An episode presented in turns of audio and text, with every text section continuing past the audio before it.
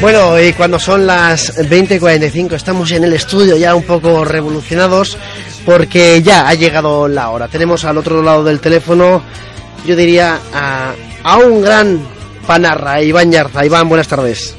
Hola, buenas tardes, ¿qué tal? Muy bien.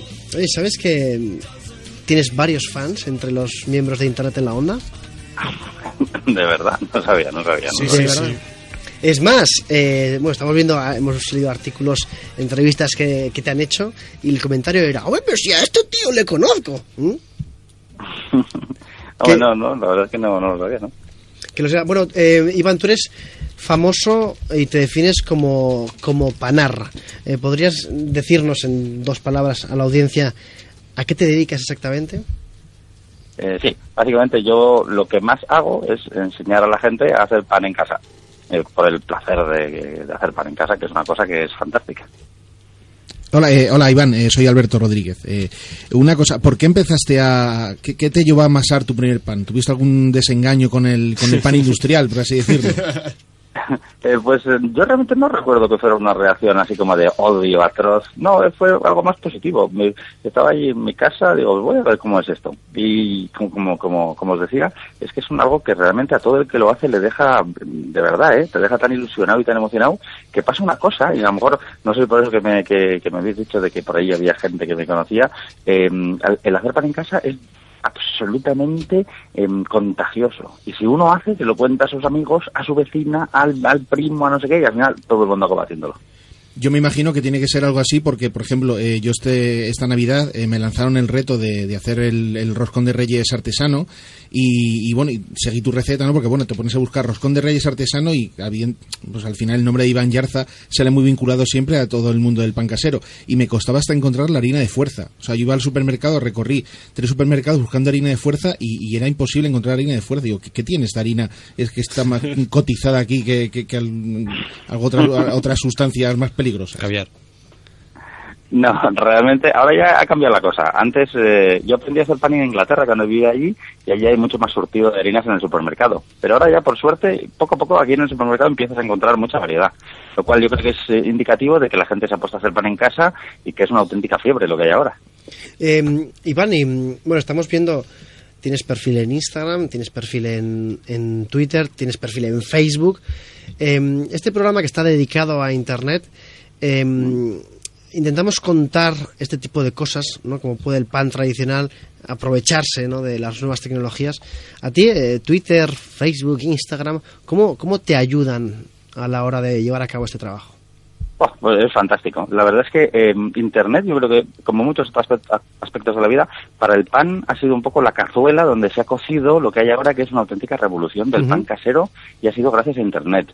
Pues hace cinco años se montó el foro del pan, luego hace unos años se montó un grupo en Facebook que es Amigos del Pan Casero, ahora en Instagram es una gozada ver pan de todo el mundo. Ha conectado mucho a la gente y ha abierto los ojos. Porque así como la gente hacía más repostería, la gente en casa no hacía tanto pan. La gente joven, a lo mejor las abuelas ya sí, pero ya incluso se habían retirado. Entonces ha sido realmente un, revulsivo. Así que realmente se trata mucho de compartir y hacer contactos. Eso es muy, muy inspirador.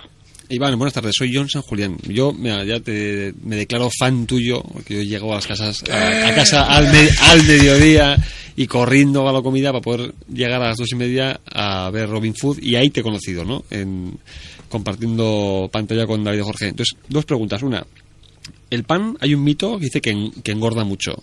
¿Eso es cierto? Eso, hay una gráfica que lo tendrían que enseñar en los colegios. Tú ves el, la gráfica de consumo de pan en España en los últimos 100 años. Hoy comemos 100 gramos de pan al día. Hace medio siglo 300. Hace un siglo 600. Ha, ha caído en picado. Y ves la gráfica de obesidad y ha subido como un cohete.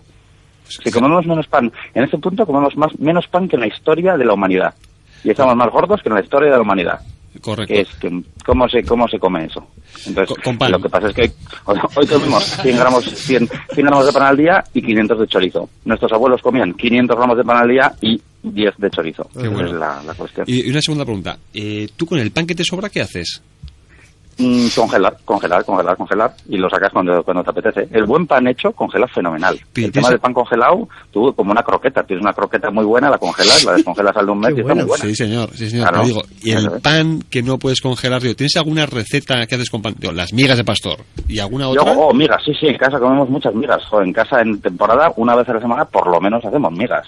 Sí, sí, sí, sí, sí. A mí, por ejemplo, me gusta, para la gente que no le guste tanto, porque las migas tradicionalmente iban con sebo de cordero, con tocino. Yo hago unas muy Con sencillas, bueno. con mucho ajo, mucho ajo, aceituna negra, que le da un sabor muy potente, un poquito de tomillo y poca cosa más.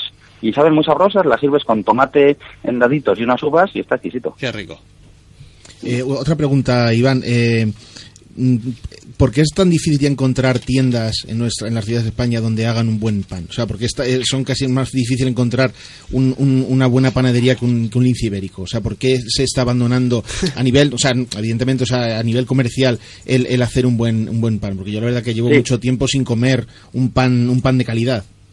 No, es, cierto, es cierto. Lo que ha pasado en España en las últimas, a lo mejor, cinco décadas ha caído, ha llegado un pan muy artificial, lleno de aditivos y mejorantes, y muchos panaderos pequeños eh, en su día a veces empezaron una guerra de luchar a precio y han, muerto y se han cerrado muchísimas panaderías. Y hoy en día, Madrid, por ejemplo, es, es, es casi un desierto de tres millones y medio de habitantes. En Madrid no, no, no, no te llegan los dedos de la mano para encontrar buenas panaderías. Es, es un drama. Entonces, poco a poco también, no hay que ser pesimista, cada vez también están saliendo nuevas panaderías. Con lo cual yo creo que mm, mirando al futuro es, hay que poner más bien un- una, una sonrisa. Hay un avance del pan malo, eh, que es la, es la nota predominante. Hay, por ejemplo, Barcelona ciudad, yo creo que a nivel de ciudad eh, está muy por encima de la media. El noroeste, como Zamora, Galicia, a nivel de pan de pueblo, está muy por encima de la media.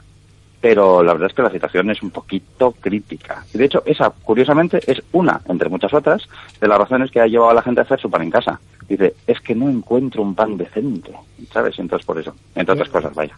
Que quede eso que has dicho, Iván, con tu permiso, lo, lo cortaremos y lo pondremos eh, repetidamente, repetidamente a lo largo de los programas porque es una frase que muchos compartimos aquí en este programa, por cierto, y se ha hablado antes, que lo sepas, pero si yo quiero decirle a la gente que si quiere beber pan bueno de verdad, que, que entre en Iván Yarza en Instagram, por ejemplo, llevo, eh, no sé, llevo siete, ocho fotos tuyas, Iván, y son todas de un pan espectacular, espectacular. Igualmente en, en Twitter, arroba Iván Yarza con B y con Y, podréis encontrar. Tú, Iván, si tuvieras que elegir una red social de las que usas, imagínate que mañana te dice, tienes que utilizar solamente una, ¿con, con cuál te quedarías? Eh, Twitter, yo creo que Twitter, porque es muy rápido, es muy rápido, es instantáneo, tiene mensajes privados, lo cual está muy bien por si alguien te quiere dar una cosa ya importante, un número de teléfono, una propuesta profesional incluso, yo sin duda Twitter, Twitter es lo que más uso, es lo que más me gusta, he hecho amistades por Twitter, he trabajado mucho por Twitter, sin, sin lugar a dudas, me gusta mucho. Iván, eh, soy Alberto Bonilla. Eh, Yo te quería preguntar, yo ah, mm, no soy un gran consumidor de pan, pero últimamente estoy comprando pan que tenga 100.000 cosas, 100.000 añadidos, cereales de todo tipo. ¿Tú también estás notando que eso en la venta se nota? ¿Es como una moda? ¿Esto va a pasar de moda o, o es algo que, Eh, que se va a sentar? Eh, o sea, an- durante un tiempo la sociedad era, éramos, por decirlo así, más pobres. Había un pan. En los pueblos el pan muchas veces no tenía nombre, porque solo había uno. Llegó los nombres, con, los panes con apellido, la Fabiola, la Flama, etcétera, y ahora hay panes con muchas cosas, lo cual es muy, es muy eh, seductor. Pero hay con Por frutas, lado- con todo. hay- Es impresionante. Sí. O sea, Por otro lado, yo te advierto de que esto puede ser un peligro. Porque igual que un, cru- un croissant muy malo, te lo bañan de chocolate y tú lo tragas, una masa un poquito mediocre, te le ponen, le ponen un poquito de avena por encima o unas pasitas y te la tragas y te cobran un pastojal. Entonces, no quiero decir que los panes con cosas sean malos, pero es una manera muy sencilla de dar gato por liebre. Pues Por esto me eso, sirve. Entre otras cosas, están muy de moda. No, no, pues muchas gracias, esto me sirve muchísimo, gracias. Iván, una última pregunta. Eh, mira, ¿tú has notado en estos, eh, estos años eh, que la gente mayor que ha conocido la guerra civil, por ejemplo, rechace el pan integral oscuro porque le recuerda a los años, ¿eh? a los años duros en los cuales Sí. la harina Sí, eso hay una, eso es innegable y es evidente, pero yo siempre cito el, archi- el arcipreste de Ita, que tiene un poquito más de siglos que la guerra civil. En el arcipreste de Ita hay una copla en la que alguien está poniendo verde a alguien y dice lo peor que puede decir, dice, diome carne salada, diome vino ralo, dice, y diome pan de centeno negro.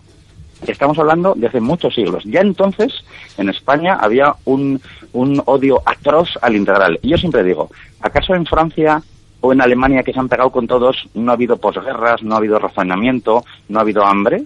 Y tú te vas a Dinamarca o Alemania, que han tenido las mismas guerras que nosotros, o más, y les encanta el pan integral. Claro. Entonces no tiene que ver con la guerra civil, no tiene que ver con la posguerra, tiene que ver con una cuestión cultural. Cultural. Alemania ha vivido muchas más posguerras que España. Ha vivido hasta- Alemania ha estado y ha perdido las dos grandes guerras del último siglo. Y les gusta el pan integral.